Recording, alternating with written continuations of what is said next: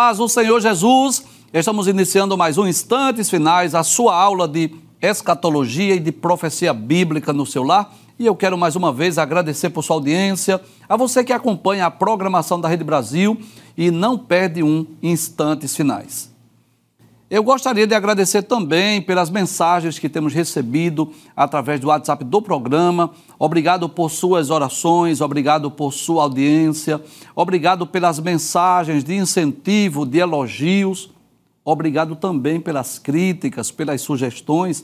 E eu quero lembrar mais uma vez: o número do WhatsApp está aparecendo aqui na sua tela, 994661010. Fique à vontade para criticar, para sugerir, para enviar sua mensagem, sua pergunta. Nós teremos o maior prazer de responder a sua pergunta ou de ler a sua mensagem. Que Deus te abençoe, que as bênçãos de Deus continuem sendo derramadas sobre a sua vida, sobre a sua família. Seja muito bem-vindo aos instantes finais. Se você está acompanhando diariamente o nosso programa, você sabe que nós estamos estudando sobre o ministério profético no Novo Testamento esse tema maravilhoso, esse tema extraordinário.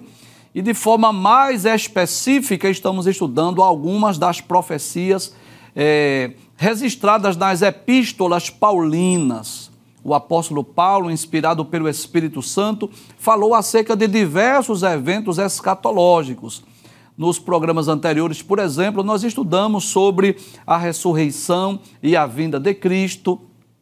Estudamos também que Cristo virá como um ladrão. Lembra disso? Isso foram temas dos últimos programas.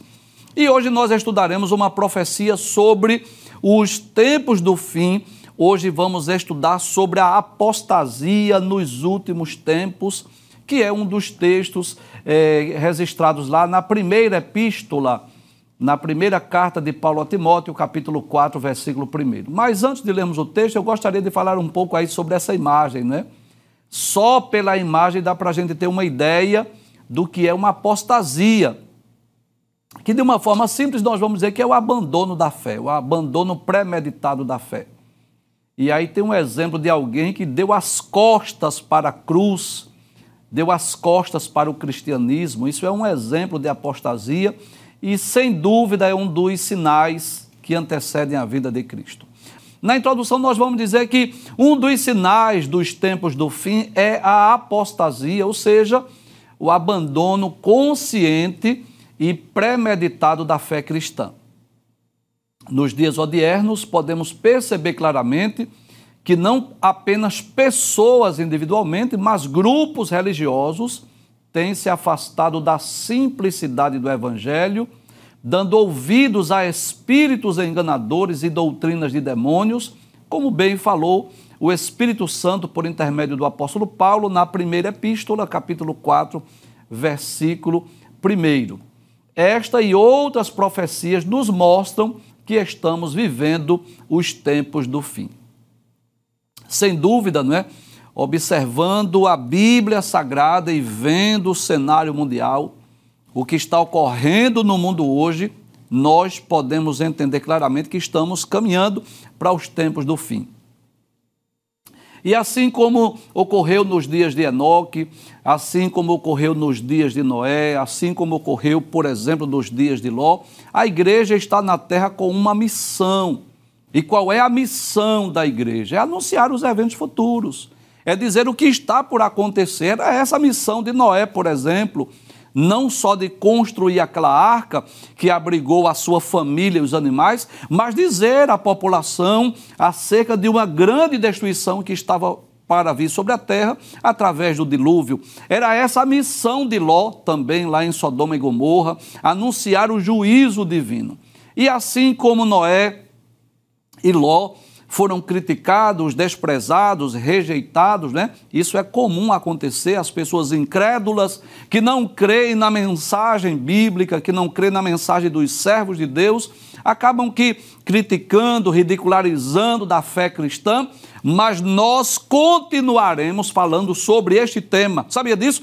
Nós vamos continuar falando sim acerca dos tempos do fim, dos sinais que antecedem a vinda de Cristo, do que vai ocorrer no futuro e uma certeza eu tenho. Eu tenho essa certeza no meu coração.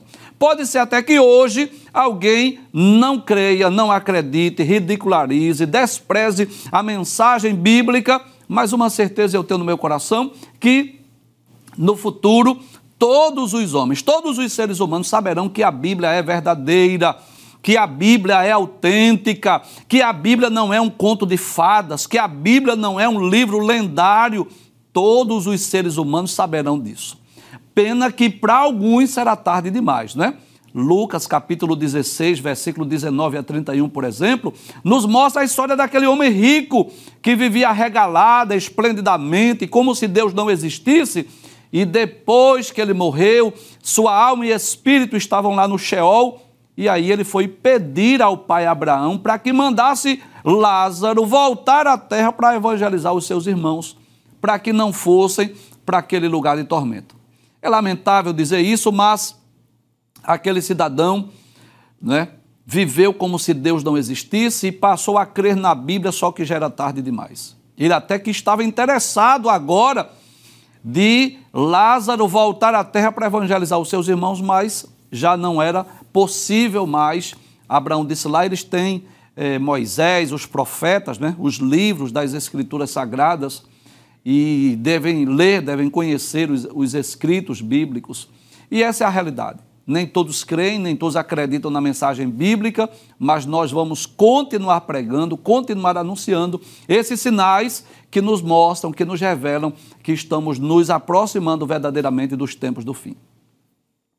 Vamos ver o que é que o apóstolo Paulo diz a Timóteo, seu filho na fé.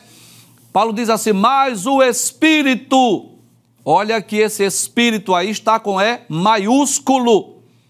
Paulo está se referindo ao Espírito Santo. Você sabe disso que as epístolas não são necessariamente livros proféticos.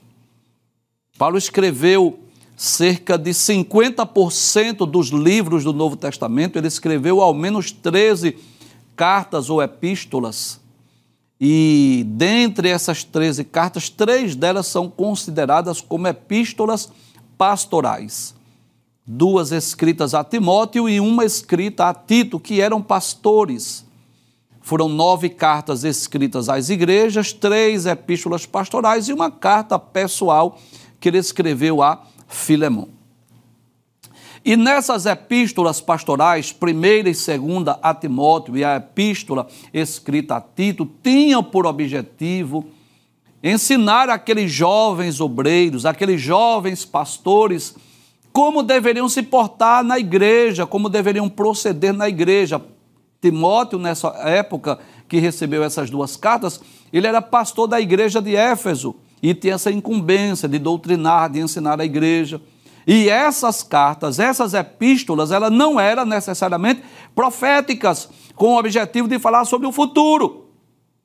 Mas o Espírito Santo impulsiona, né, inspira o apóstolo Paulo para falar acerca desta profecia tão importante que é acerca do surgimento da apostasia. Aí ele diz: Mas o Espírito expressamente diz que nos últimos tempos apostatarão alguns da fé. Então, vou relembrar mais uma vez o que vem a ser o termo apostasia. Lá do grego, né? Apo significa fora, e esteme significa é, colocar-se. Eu posso dizer que apostasia significa o afastamento ou o abandono premeditado, consciente da fé cristã. Na prática, um apóstata significa alguém que rejeita, né, que abandona os ensinos de Cristo e passa a crer em outras doutrinas contrárias. O que significa dizer que a apostasia só é possível é, ser praticada por alguém que já experimentou a salvação. Né? Uma pessoa não evangélica, por exemplo, não pode apostatar da, apostatar da fé. Não é assim? Então, a apostasia é um tipo de pecado que só pode ser cometido por um autêntico cristão. E essa é a verdade. Ninguém pode negar que esta profecia está se cumprindo em nossos dias. A apostasia está se tornando uma prática cada vez mais comum em nossos dias. Você sabe disso, né? Quantas pessoas que outrora já serviram a Deus, pregaram o verdadeiro e genuíno evangelho, mas hoje onde estão? Estão distanciadas da verdade, estão muitas vezes embriagadas com falsos ensinos, suas mentes estão cauterizadas por doutrinas de homens e até mesmo doutrinas de demônios. Quantos apóstatas que já estão negando as doutrinas fundamentais da fé cristã? Pessoas que acreditavam na doutrina da Trindade, hoje negam. Pessoas que ensinaram sobre a universalidade do pecado e hoje negam. Pessoas que defenderam a divindade de Cristo e hoje negam a doutrina. Quantos que até foram batizados com o Espírito Santo, que falaram em outras línguas, que foram usados por Deus através da manifestação dos dons espirituais e hoje dizem que tudo não passou de emoção, que era imaturidade, que era meninice, e alguns até atribuem as manifestações sobrenaturais a manifestações demoníacas. E eu quero esclarecer mais uma vez que o pecado da apostasia é um dos pecados imperdoáveis. Porque o apóstata, na verdade, aquele que apostata da fé, é como se ele fechasse as portas para o Espírito Santo atuar em sua vida. Não é que Deus não queira perdoar, não é que Deus não possa perdoar, não é isso, é que ele fecha o coração. Então, infelizmente, nós estamos vivendo esses dias onde pessoas, e eu diria até grupos religiosos inteiros, estão apostatando da fé, negando as principais doutrinas da fé cristã. Nesses dias que antecedem a vida de Cristo, não são apenas pessoas individualmente que estão apostatando da fé, mas igrejas, igrejas históricas, denominações inteiras estão se tornando apóstatas principalmente por causa de ensinos heréticos, principalmente por causa do liberalismo teológico. Quantos líderes religiosos em nossos dias, né? pessoas que se dizem cristãs, mas que estão apoiando, defendendo práticas pecaminosas, proibidas na palavra de Deus, afirmando que a Bíblia deve ser reescrita, deve ser reinterpretada e em nome do amor estão apoiando, aprovando aquilo que a Bíblia condena, aquilo que a Bíblia rejeita. E essa é a realidade. Embora que a apostasia tenha ocorrido nos tempos passados, nós podemos dizer que ela ocorrerá com muito mais frequência nesses dias que antecedem a volta de Jesus, né? como cumprimento da palavra de Deus. E se você me perguntar, professor, qual é a maior consequência da apostasia? É que um verdadeiro apóstata, ele não se arrepende mais. E eu quero ler um texto bíblico que corrobora com o que estamos dizendo, que está lá na Epístola aos Hebreus, capítulo de número 6, versículos 4 a 6. Olha que coisa interessante.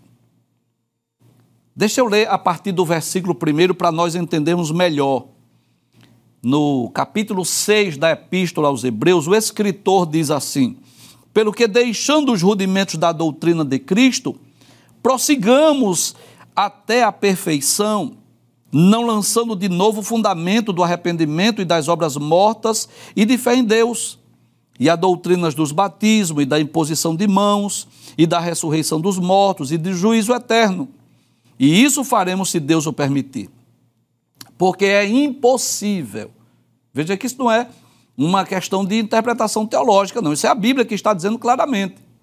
O escritor aos Hebreus está dizendo assim: é impossível que os que já uma vez foram iluminados e provaram o dom celestial e fizeram participantes do Espírito Santo e provaram a boa palavra de Deus e as virtudes do século futuro. Está falando de, de quem aqui? De um cristão autêntico, de alguém que experimentou realmente a salvação, que teve uma experiência com Deus. Aí o texto diz: e recaíram, sejam outra vez renovados para o arrependimento, pois assim quanto a estes, de novo crucificam o Filho de Deus e o expõem ao vitupério. Então, observe que o pecado da apostasia é um pecado imperdoável. Agora, claro, eu quero deixar aqui, eu quero esclarecer aqui algo que eu considero muito importante. Não significa dizer que alguém que deixou ou abandonou o cristianismo que seja necessariamente um apóstata, claro que não. Existem inúmeras pessoas que já foram cristãs, que já serviram a Deus e por alguma razão pararam na caminhada, talvez foram é, iludidas, foram enganadas por Satanás, talvez se iludiram com o mundo, com as coisas que o mundo oferece. E essas pessoas, quem sabe, se afastaram do Evangelho de Cristo, mas são aquelas pessoas que nós chamamos de afastados da igreja ou desviados do Evangelho, mas que não são necessariamente apóstatas. Quero deixar isso bem claro. Existem pessoas que já serviram a Cristo, hoje estão afastadas, mas que não são necessariamente apóstatas. São pessoas até que pedem orações, que quando nos encontram dizem assim, irmão, ore por mim. Eu tenho recebido mensagens de pessoas assim, irmão, ore por mim, para eu voltar para a igreja, eu estou sem forças. Muitos deles estão aprisionados por Satanás.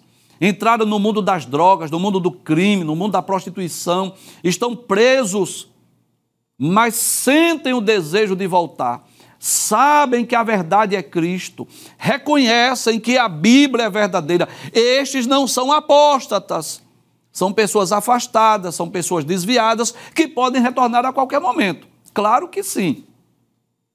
O apóstata é aquele que estava em Cristo, estava na luz, passou para as trevas e agora diz: Eu estava nas trevas, mas achei a luz verdadeira. Este é o apóstata é aquele que estava no caminho verdadeiro, saiu do caminho verdadeiro, foi para um caminho falso e disse assim: Eu agora encontrei a verdade, nunca mais eu volto. Este é o apóstata.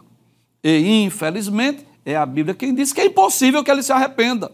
E eu torno a dizer: não é que o Espírito Santo não queira convencê-lo, não é que Jesus não queira perdoá-lo, não é que Deus não queira salvá-lo, é que ele fecha as portas para o Espírito Santo operar. Mas que Deus nos guarde, que ainda que alguém apostate da fé, ainda que igrejas inteiras venham apostatar da fé, mas nós possamos permanecer firmes. Este é o meu, o seu, o nosso desafio é preservar os ensinos, as verdades, a doutrina bíblica. Quer o mundo creia ou não, quer o mundo aceite ou não. Mas essa é a nossa missão, a nossa responsabilidade. É nós não recuarmos, nós vamos continuar pregando, nós vamos continuar ensinando, nós vamos continuar defendendo as verdades bíblicas.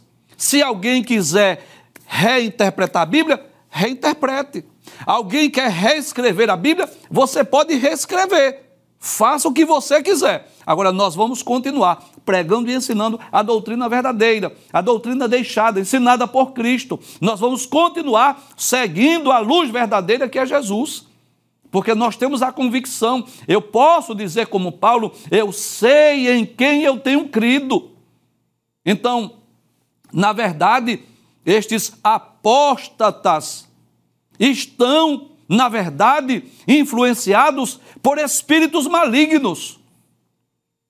Paulo diz assim: o Espírito Santo, né? Esse Espírito aí, qual é maiúsculo, é o Espírito Santo, expressamente diz o que, Paulo? Que nos últimos tempos apostatarão alguns da fé.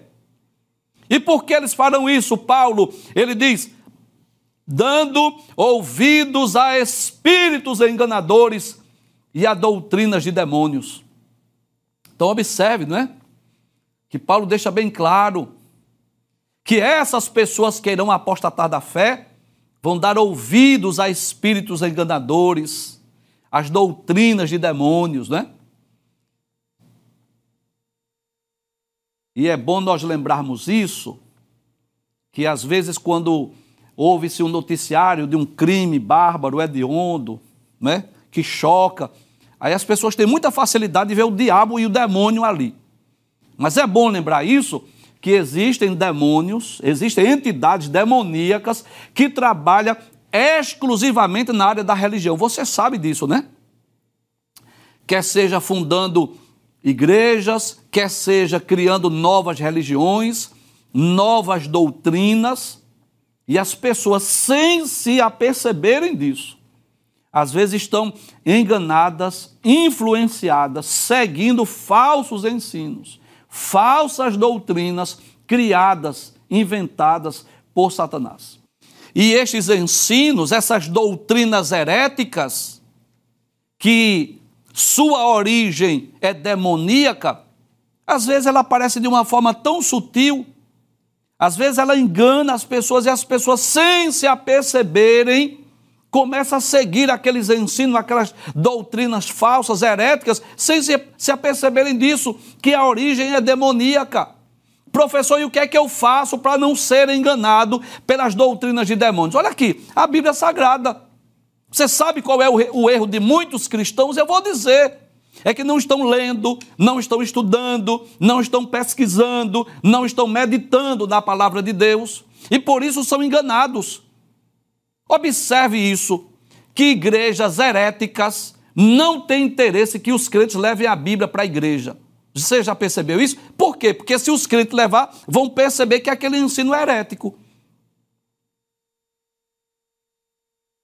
Eu vou abrir um parêntese aqui com muito respeito às outras denominações. Meu objetivo aqui não é criticar nenhuma delas, mas deixa eu falar daquilo que eu conheço, né? Da nossa igreja pessoa recebe Jesus como Salvador, primeira orientação que ele recebe: olhe, adquira uma Bíblia, venha para o discipulado.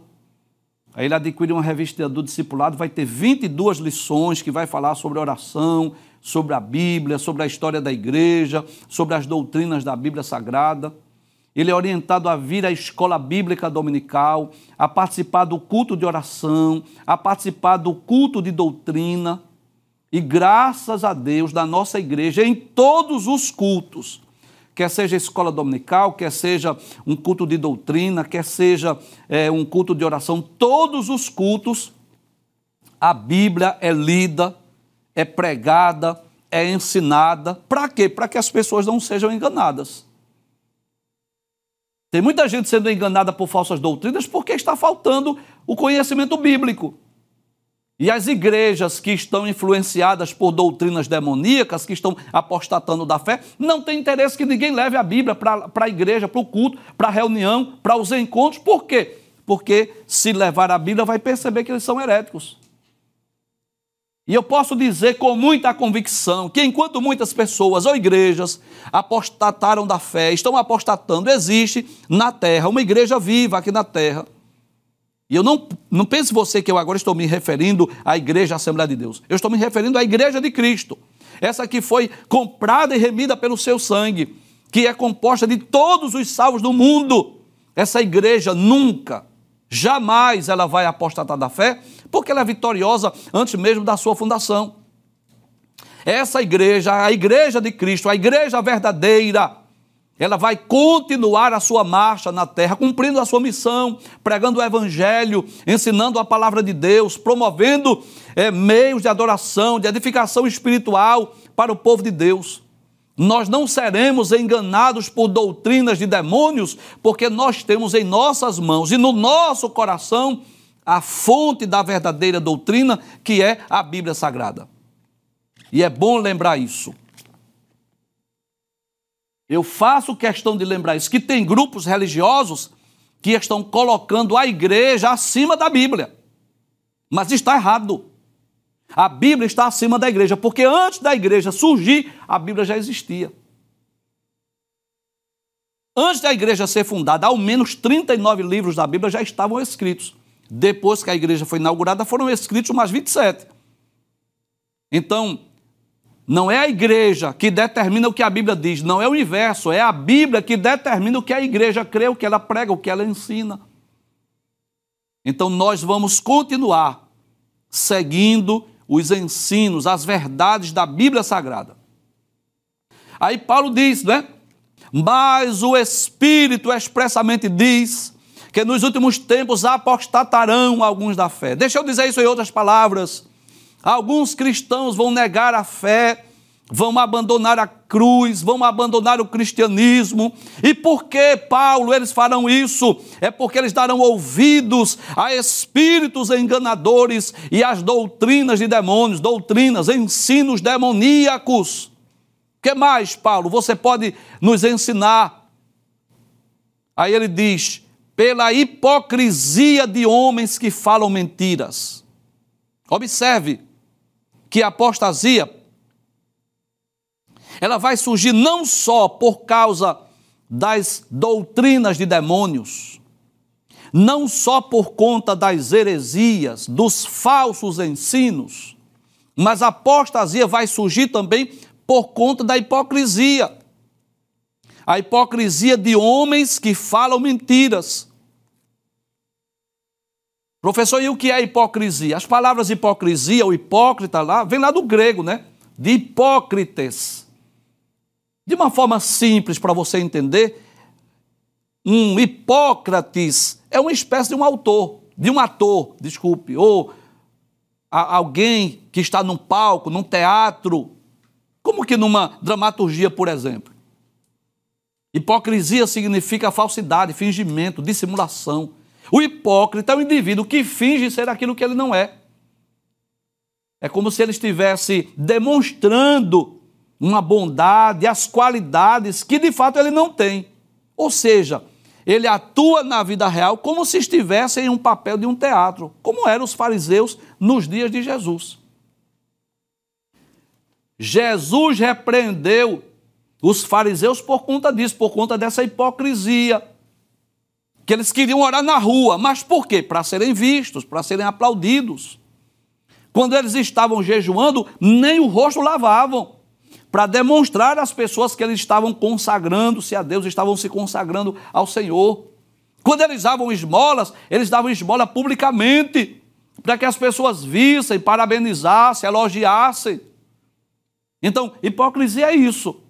É alguém que está vivendo como que uma peça de teatro, como que um ator, que ele tem uma personalidade, mas ele demonstra outra.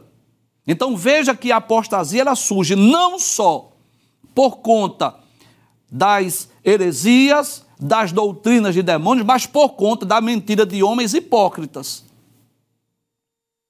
Aí Paulo diz, pela hipocrisia de homens, que o quê? Que falam mentiras, enganos, tendo cauterizado a sua própria consciência. Ou seja, esses homens que falam mentiras, esses líderes religiosos, sendo mais diretos, esses líderes religiosos que estão ensinando doutrinas que são hipócritas, a mente já está cauterizada. Professor, e o que é ter a mente cauterizada? A mente cauterizada significa um estado de incredulidade tão profundo que não há mais nenhuma sensibilidade moral. É como se a consciência se tornasse inoperante. A mente cauterizada ou a consciência cauterizada está ligada à apostasia. O que Paulo está dizendo é que o apóstata vai distorcer o ensino, as verdades da Bíblia, a fim de adequá-lo à sua própria vida. E ele faz isso, olha, sem nenhum pesar, porque a sua mente já está cauterizada. E nesse estágio, né, não há mais advertências da mente, ele não ouve mais o Espírito Santo, porque sua, sua consciência está adormecida. E ele não não se interessa mais, não se importa mais com isso. E eu vou ser prático, eu vou dar exemplo aqui de igrejas que apostataram da fé, que deram ouvidos a espíritos enganadores, a doutrinas de demônios e a mentira de homens que ensinam mentiras porque a sua mente está cauterizada. As igrejas neopentecostais. Se você for olhar o histórico das igrejas neopentecostais, você vai perceber isso, que começaram até bem, pregando é, libertação, a cura divina. Eles oravam muito para Deus operar milagres. Mas observe hoje, se você assistir um programa de, de rádio, de televisão, ou você for lá, você vai perceber isso. Não se fala mais em salvação, não se fala mais no nome de Jesus, não é pregado mais o arrependimento, não se fala na vinda de Jesus, não, nada disso. É manhã, tarde, noite, madrugada, é o dia inteiro, só fala em prosperidade, milagre. Você vem para cá para receber uma bênção, dê uma oferta para você receber uma cura e vai enganando as pessoas. E esses líderes estão assim, com a mente cauterizada, eles já nem se importam com isso.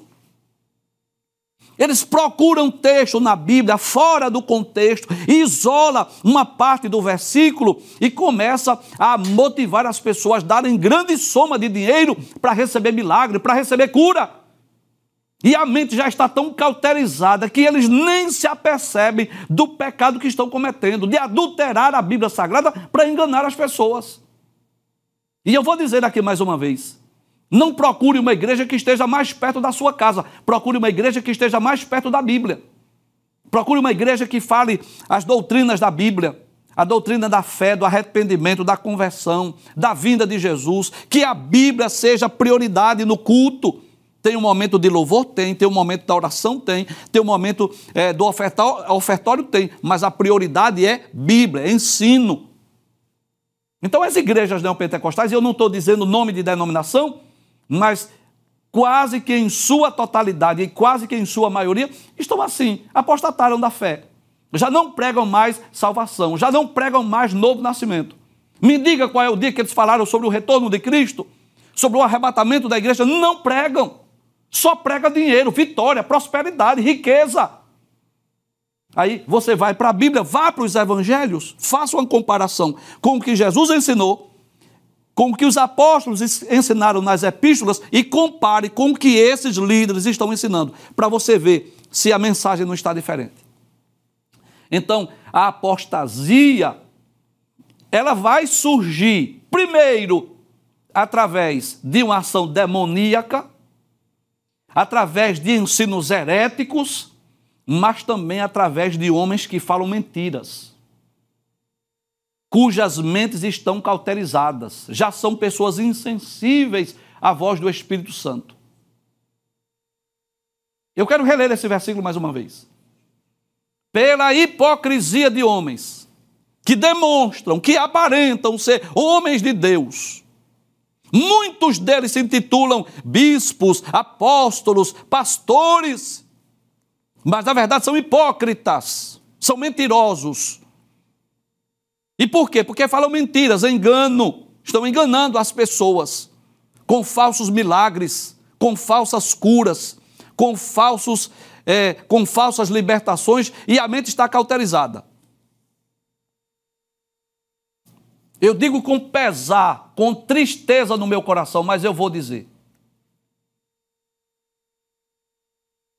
É com tristeza e pesar no meu coração, mas eu vou dizer que nessas reuniões tem pessoas que recebem dinheiro para fingir que é paralítico e que saiu curado. Tem pessoas que recebem dinheiro para fingir que estava possesso e saiu liberto. Sabe por quê? Eles não oram mais para Jesus libertar. Aí tem que pagar para alguém fingir que foi liberto. Aí parece um teatro, sabe? Parece um teatro. As pessoas combinam para cair no chão, para fingir que está endemoniado, fingir que está possesso, porque estão ganhando para isso. São atores. Eu digo com tristeza no meu coração, mas para divertir a você. Deus está lhe dando a oportunidade de você parar para refletir se não está acontecendo isso na, igreja. E se estiver, saia de lá o mais breve possível. Procure uma igreja autêntica, cristã, evangélica, que ensine a Bíblia, a palavra de Deus, para que você não possa ir para o mesmo lugar que essas pessoas vão, se eles não se arrependerem.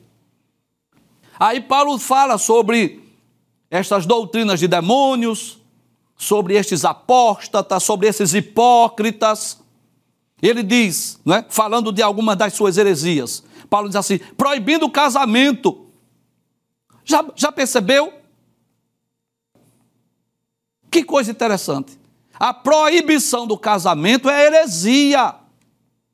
O celibato não tem, não tem origem na Bíblia. Jesus não casou porque ele veio ao mundo com uma missão, dar a vida por nós. Mas ele não proibiu que ninguém casasse, não. Então o celibato, na verdade, é uma heresia. Se você ler as recomendações paulinas para os diáconos, para os presbíteros, para os pastores, você vai perceber isso. Que a recomendação é que sejam casados. Já, já parou para pensar nisso? Então aí vem uma igreja aí majoritária para proibir o casamento. Para que o, o clero, a liderança não case. Mas é a Bíblia que está dizendo que essas doutrinas de demônios, que são causadas por homens hereges, mentirosos, hipócritas, cujas mentes estão cauterizadas? Paulo, por favor, claro, Paulo, me esclarece aí. O que é que eles vão ensinar? Aí Paulo diz: proibindo o casamento. E o que mais, Paulo? E ordenando a abstinência dos manjares que Deus criou para os fiéis e para os que conhecem a verdade, a fim de usarem deles com ações de graças. Ou seja, Paulo estava se referindo a um grupo religioso, religioso, né, que surgiu nos primeiros séculos, o movimento gnosticismo, o gnosticismo, né, que eu já falei em outros programas, que procurava unir a fé bíblica com é, ensinos filosóficos, dizendo que a natureza é má, e estavam proibindo, proibindo os cristãos de se alimentarem, proibindo que, que os cristãos pudessem desfrutar da alimentação. Então, observe que eles estavam privando os crentes daquilo que a Bíblia autoriza. E é isso que a gente vê em nossos dias. Tem gente proibindo o que a Bíblia autoriza e autorizando o que a Bíblia proíbe. Já parou para pensar nisso? Que inversão de valores? O que a Bíblia aceita, o que a Bíblia aprova, tem gente que reprova. O que a Bíblia reprova, aí tem gente que aprova. Inversão de valores. Então, é bom lembrarmos isso, que quando Deus criou o ser humano, Deus deu ao homem essa oportunidade, né? De desfrutar dos frutos da terra, da alimentação. Deus deixou não é, uma infinidade aí de alimentos para que o, o, homem pudesse é, desfrutar. Então, às vezes, as pessoas estão proibindo aquilo que a Bíblia aprova, aquilo que a Bíblia autoriza, como casamento, como determinadas comidas que foi Deus que criou, que foi Deus que deixou para os seres humanos. Para nós concluirmos, versículos 4 e 5, olha o que é que Paulo vai esclarecer. Porque toda criatura de Deus é boa, e não há nada que rejeitar, sendo recebido com ações de graças, porque pela palavra de Deus e pela oração é santificada. Então Paulo estava ensinando aos crentes: olha, vocês não sejam enganados, iludidos aí pelo gnosticismo, por esses ensinos, que está dizendo que vocês não devem casar, que vocês não devem é, comer dos alimentos que Deus deixou à disposição dos homens. Não, vocês vão desfrutar. E essa é a nossa missão, essa é a nossa responsabilidade. Pregar, ensinar essa verdade, a verdade do Evangelho, as verdades da Bíblia, para que ninguém seja enganado para que ninguém seja iludido por falsos ensinos, falsas doutrinas, para que ninguém venha apostatar da fé. Essa é a nossa responsabilidade aqui. Deus colocou, sabe? A Rede Brasil, com muito temor e tremor, eu digo isso, como um farol, como uma luz no mundo para esclarecer as verdades da Bíblia, as verdades do Evangelho. E eu louvo a Deus porque não só os cristãos assembleanos, mas pessoas de várias religiões, de várias denominações, têm tido a oportunidade de receber uma mensagem bíblica sadia, genuína, verdadeira, para não ser enganado por falsos ensinos para não ser iludido pelas doutrinas de demônios, desses homens hipócritas, desses homens cujas mentes estão cauterizadas, estão levando, essa é a verdade, denominações inteiras para o abismo e para a perdição, porque a Bíblia está sendo distorcida. Mas que Deus nos guarde, que nós possamos continuar guardando, defendendo a fé as verdades bíblicas, os princípios estabelecidos na palavra de Deus. E esse é o nosso desafio. O que a Bíblia reprova, nós reprovamos. E o que a Bíblia aprova, nós aprovamos. Esse é o nosso desafio para nós não virmos, né? Não viermos a apostatar da fé.